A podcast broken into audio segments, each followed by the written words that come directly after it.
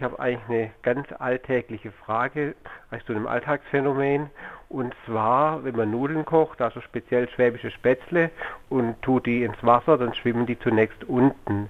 Wenn die Nudeln dann fertig sind, äh, dann sind sie oben im Wasser.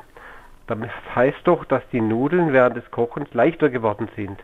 Und die Frage ist, was steckt dahinter? Warum ist das so? Ja, also logisch erscheint das in der Tat erstmal nicht, denn wie Sie sagen, am Anfang liegen die Nudeln am Topfboden. Sie sind also offenbar schwerer als Wasser.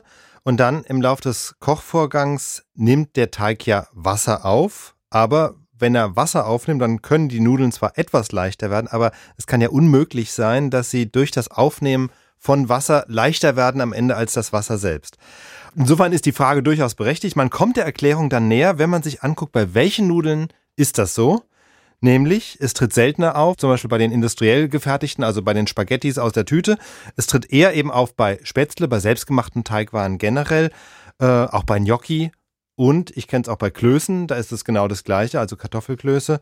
Äh, also auch die steigen auf.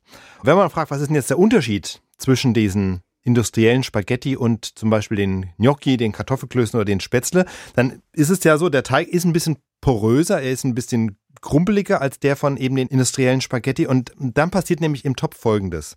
Der Teig, der besteht vor allem aus Stärke und er enthält bekanntlich Gluten. Also das ist dieser Klebereiweiß, den manche Leute nicht vertragen.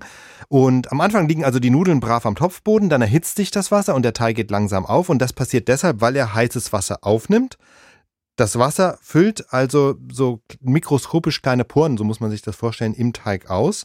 Und der Clou ist dann, die Poren im Teig schließen sich. Sie werden nämlich von dem Gluten regelrecht zugekleistert. So, und das heißt, dann liegt unsere wassergesättigte Nudel noch immer am Topfboden und dann erhitzt sie sich aber immer weiter. Und dann wird sie so heiß, dass diese winzigen Wasserteilchen in den Teigporen sich in Dampf verwandeln und die Nudel eben noch weiter aufbläht. Und dieser Dampf, der ist dann am Ende eben doch leichter als Wasser und der verschafft dann der Nudel den nötigen Auftrieb, damit sie dann sozusagen am Ende des Garvorgangs an die Wasseroberfläche steigt.